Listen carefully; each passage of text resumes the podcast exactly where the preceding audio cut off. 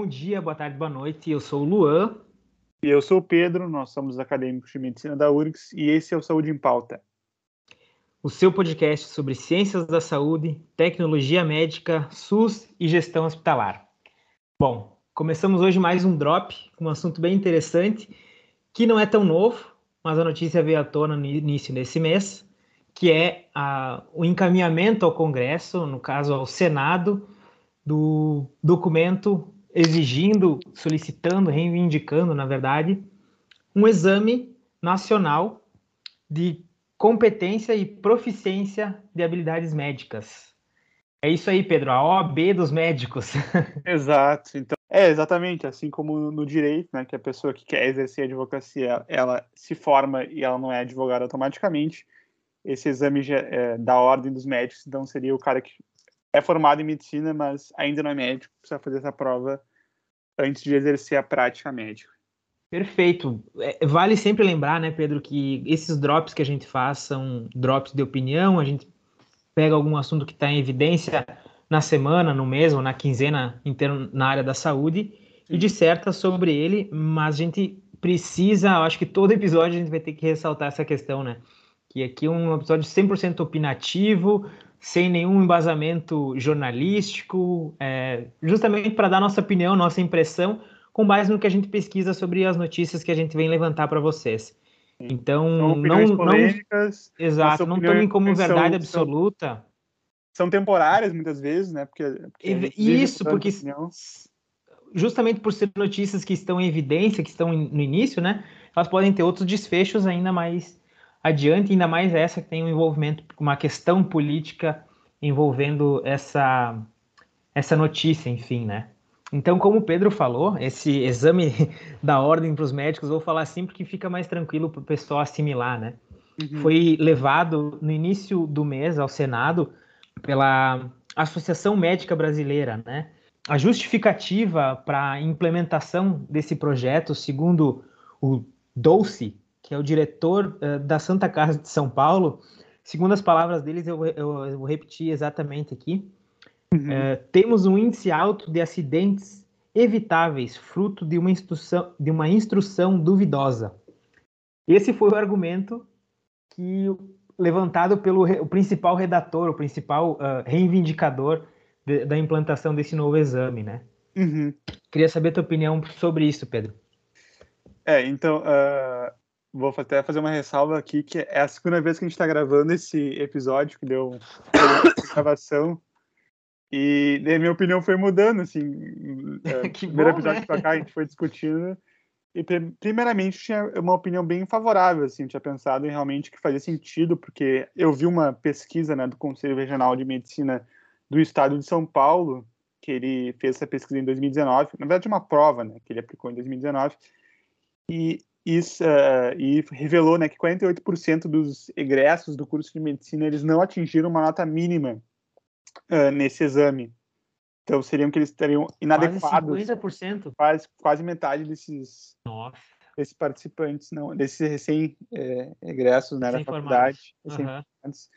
eles não tinham a nota mínima para exercer a prática médica. Isso, isso já acende um alerta né, na pessoa, porque Medicina é, é, é, o erro médico é perigosíssimo e ele mata muita gente. É vital, exato. No Brasil, mas quando não mata pode causar um prejuízo para a qualidade de vida da pessoa para o resto da vida, né? Exato. E a gente discutiu também aqui sobre a questão da ter faltar ou não faltar médicos. Na verdade que que a gente botou, né, que no Brasil não faltam médicos, né? Porque a gente tem cerca de 450 eh, mil médicos no país a média daria um médico para cada 468 habitantes.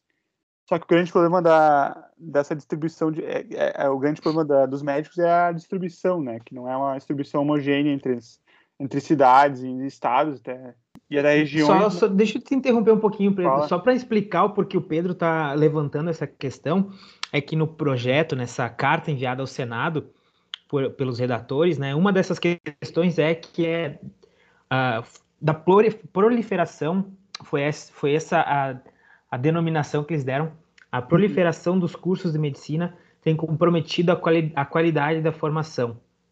É bem contraditória essa questão, É, inclusive, no próprio argumento, é, no, no, próprio decorrer dessa carta enviada ao Senado, a, minha fonte de notícia foi a Veja, né? Foi uh, do Grupo Abril, enfim, fala essa questão de que um dos, um dos fatores que tem comprometido a qualidade médica é a proliferação desses cursos. Uhum. Porém, repito novamente a frase que o, o, o, diretor da Santa Casa colocou, né? Temos um alto índice de acidentes evitáveis fruto de uma, de uma instrução duvidosa. Desculpa te interromper, só que eu precisava pegar esse gancho. Sim, sim. Uh, vamos fazer uma reflexão matemática aí. Ó. Olha, a contra... Olha a contradição da própria carta do cara. Uhum. Isso que eu não cheguei na minha opinião ainda, tá? Uhum. Primeiramente, ele diz que os... é um alto índice de, de, de acidentes evitáveis. Supondo que essa carta tenha sido redigida, iniciada a, a, o propósito dela no ano passado. Então, esse médico, uh, esses erros evitáveis, eles vêm pelo menos um ano anterior, ou seja, dois anos atrás, no mínimo. Vamos, vamos calcular pelo mínimo. Ou seja, esse profissional entrou numa universidade há no mínimo sete anos atrás, ou seja, uh, desculpa, no mínimo há nove anos atrás. Estou estilo Dilma agora, né? entrou na universidade há nove anos atrás. Ou seja, foi, uh, ele, ele foi formado por, por profissionais, por preceptores, professores, instrutores, enfim, que tiveram uma formação que iniciou há, no mínimo, uns 10, 12 anos atrás, entendeu? Uhum. De, antes desses, desses nove anos dele ter entrado. Ou seja, foi muito antes da proliferação dos cursos de medicina no Brasil.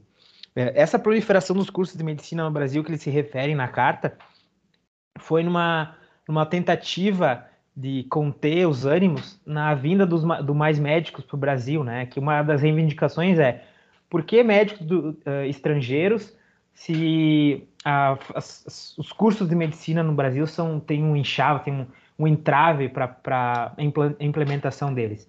Na época, o ministro da Educação era o Haddad, então, uhum. para compensar isso, foram abertos alguns cursos de medicina. Ah, por si só, todo esse contexto é contraditório. Mas só para te levantar mais um argumento, Pedro, do quão contraditório é essa, essa, essa reivindicação levada ao Senado é que eu, o, o, que eu tenho como referência é o Rio Grande do Sul, tá? As universidades que eu fiz prova na época de cursinho aqui no Rio Grande do Sul. Alguma delas que eu lembro, assim, é Univates, uh, que é no interior do estado, Unicinos e Fevale, que são aqui na região metropolitana, e a URI, em Erechim, que eu me lembro são essas universidades que abriram cursos de medicina na época que eu estava fazendo cursinho, tá? Uhum. E o MEC ele faz uma avaliação anual. Essas, essas universidades ainda não formaram suas primeiras turmas, imagino, mas nessas avaliações anuais, anuais do MEC, elas têm se destacado, essas universidades que foram abertas nesse período da proliferação, como eles disseram, né? Uhum. O que é muito contraditório também. E uh, essa, essa proliferação, essa falta de, de cumprimento da qualidade que eles estão contestando do ensino médico, do ensino médico é muito, é, vai muito da responsabilidade do próprio governo, do, da, do próprio Ministério da Saúde.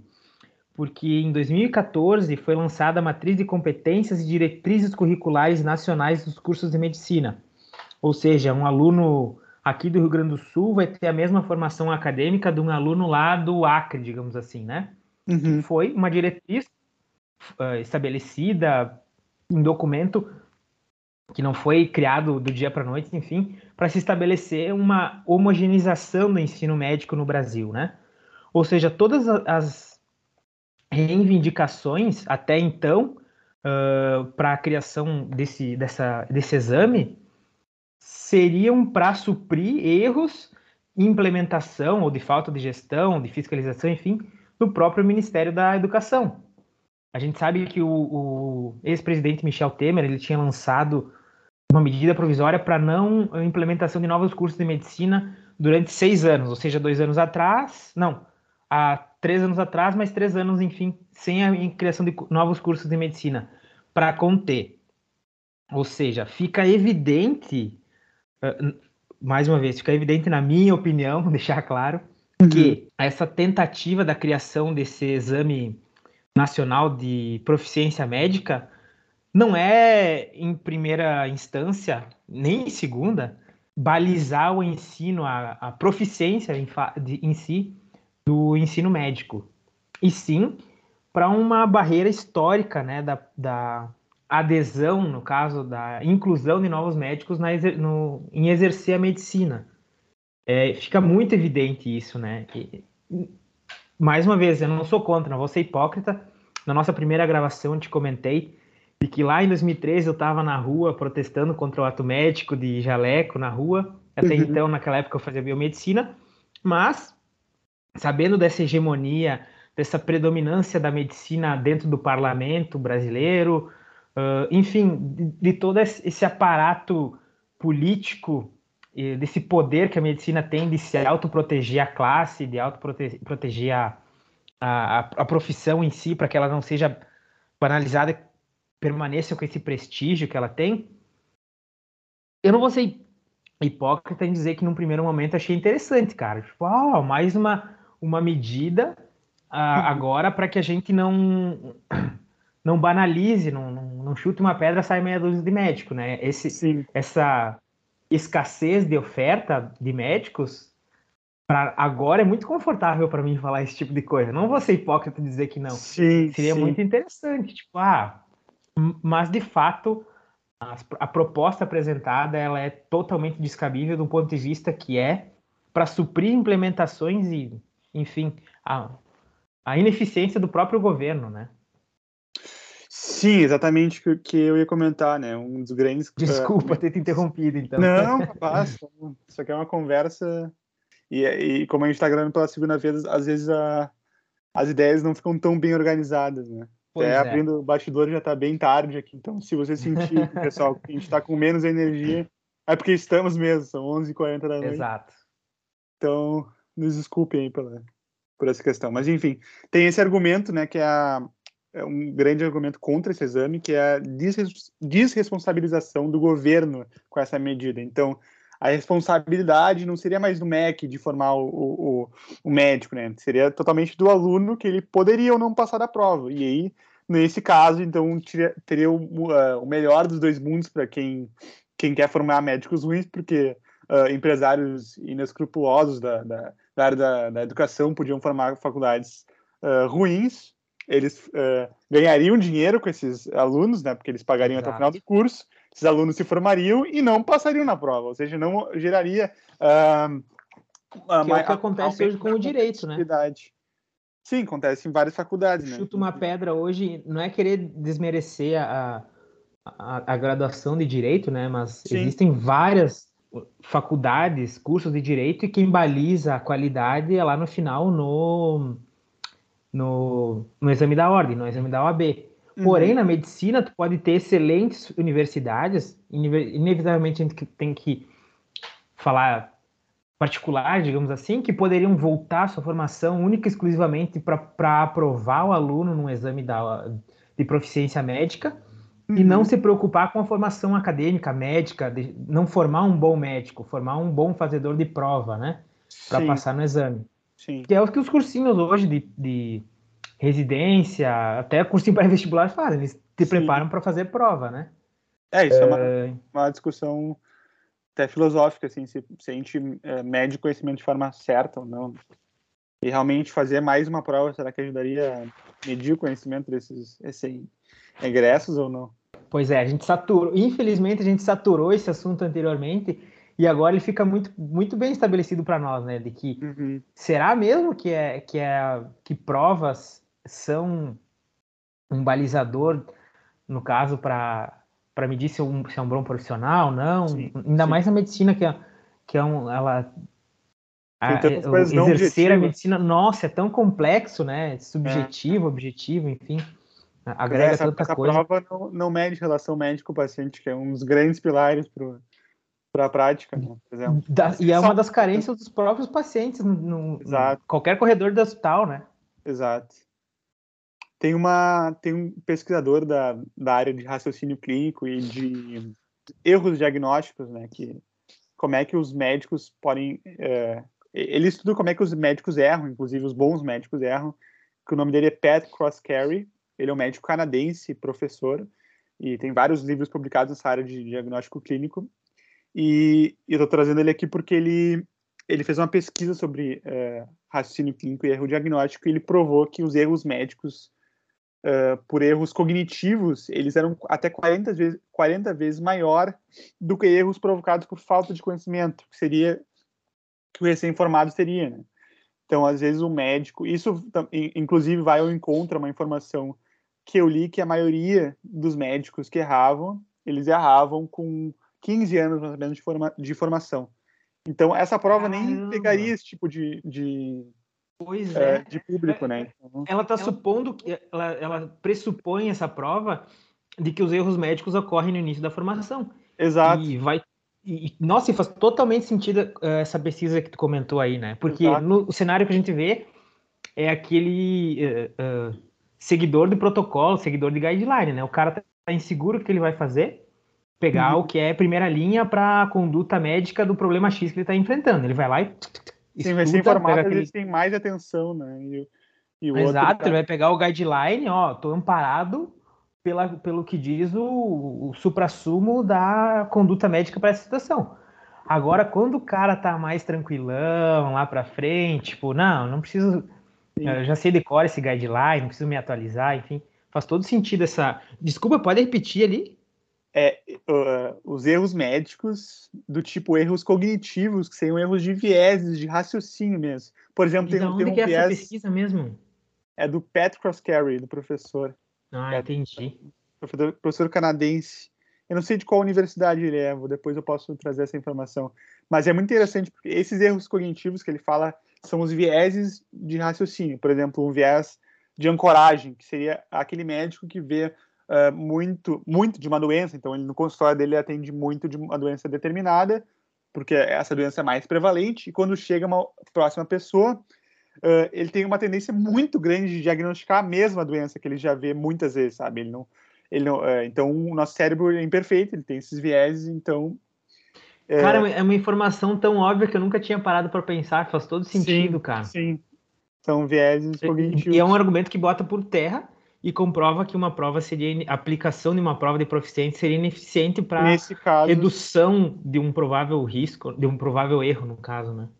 É, esse cara é o ponto de, de, desse médico que os erros que as, que as universidades deveriam combater não problemas de conteúdo, mas sim uh, problemas de viés cognitivos e julgamentos enviesados, né? Colocado Bom, nesses podcasts a gente não procura uh, ficar ressaltando esses essa, esse aspecto mais chatinho, assim, mas só para introduzir alguns dados aqui, né? A gente forma por ano no Brasil 37 mil médicos, né? A gente tem 343 cursos de medicina uh, no Brasil. Uh, então, a aplicação desse exame implicaria também numa. Por, por, exemplo, hoje a gente tem o Revalida, né? Que é pelo, pelo INEP também, que é o mesmo que faz o Enem. Teria, qual seria a instituição que aplicaria essa, essa essa prova, se ela seria só teórica, se ela seria prática também, uh, qual, quem que validaria, né? É, seria muito complexo a aplicação de uma prova que conseguisse validar a proficiência de um médico ao longo dessa carreira de seis anos que ele teve, né? Enfim, eu, eu acho que só as provas de residência volta a questão, tá? Não tô querendo, não tô defendendo prova aqui. Eu tô dizendo, eu sei que a prova é um mal necessário. Hoje a gente não tem outra metodologia, enfim, mas as próprias provas de de residência hoje seria um, teoricamente um balizador para isso já, né? É, esses caras eles têm essa essa noção de que os erros médicos seriam os erros médicos seriam coibidos por essa por essa prova, mas até porque, cara, muita faculdade é, que é que é nova, que não tem tanta tanta história, tanto tanto prestígio, né? né? Tanto prestígio, essa palavra que eu queria buscar.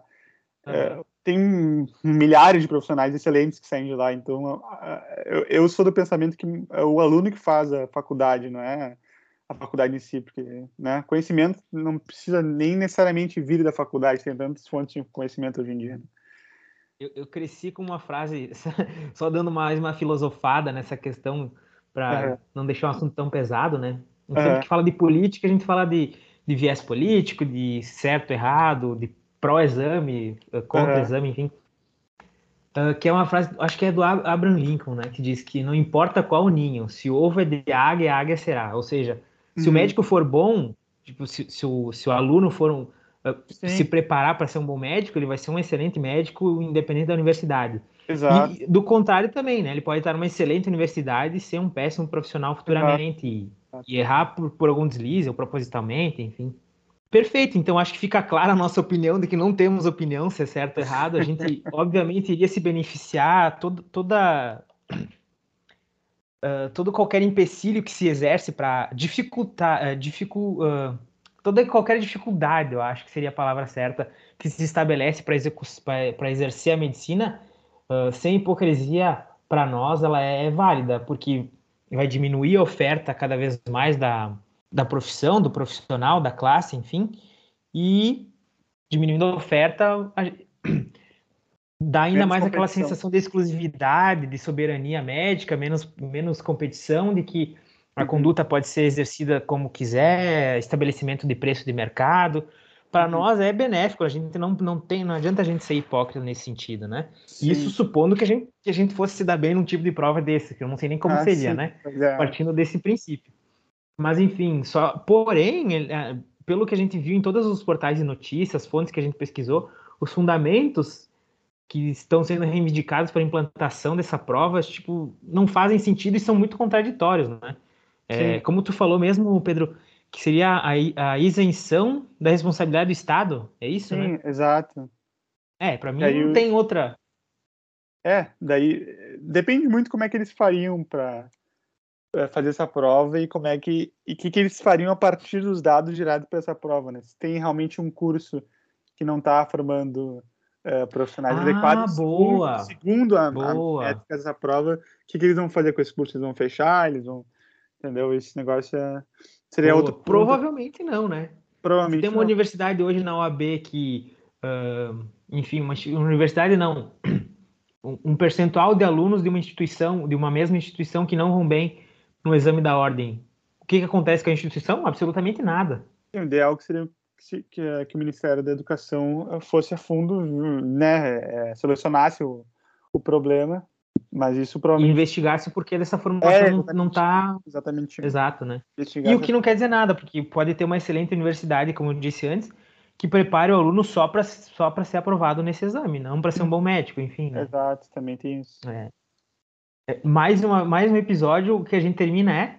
Veremos as cenas dos próximos capítulos. é, como eu tinha, a gente tentou na nossa primeira gravação, então fica essa, essa sensação de, de não espontaneidade, mas Uhum. Como eu tinha comentado, para esse ano pouco provável, né? Ano da eleição, Sim. que esse projeto siga para frente, que, que, seja levantado com uma pauta no Senado, enfim, muito é, pouco provável. Mas para ano que vem, talvez, né? Quem sabe?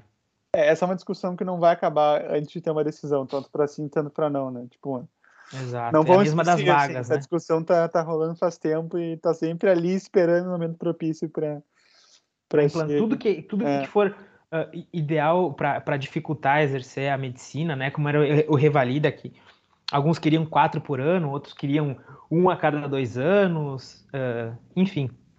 Sim.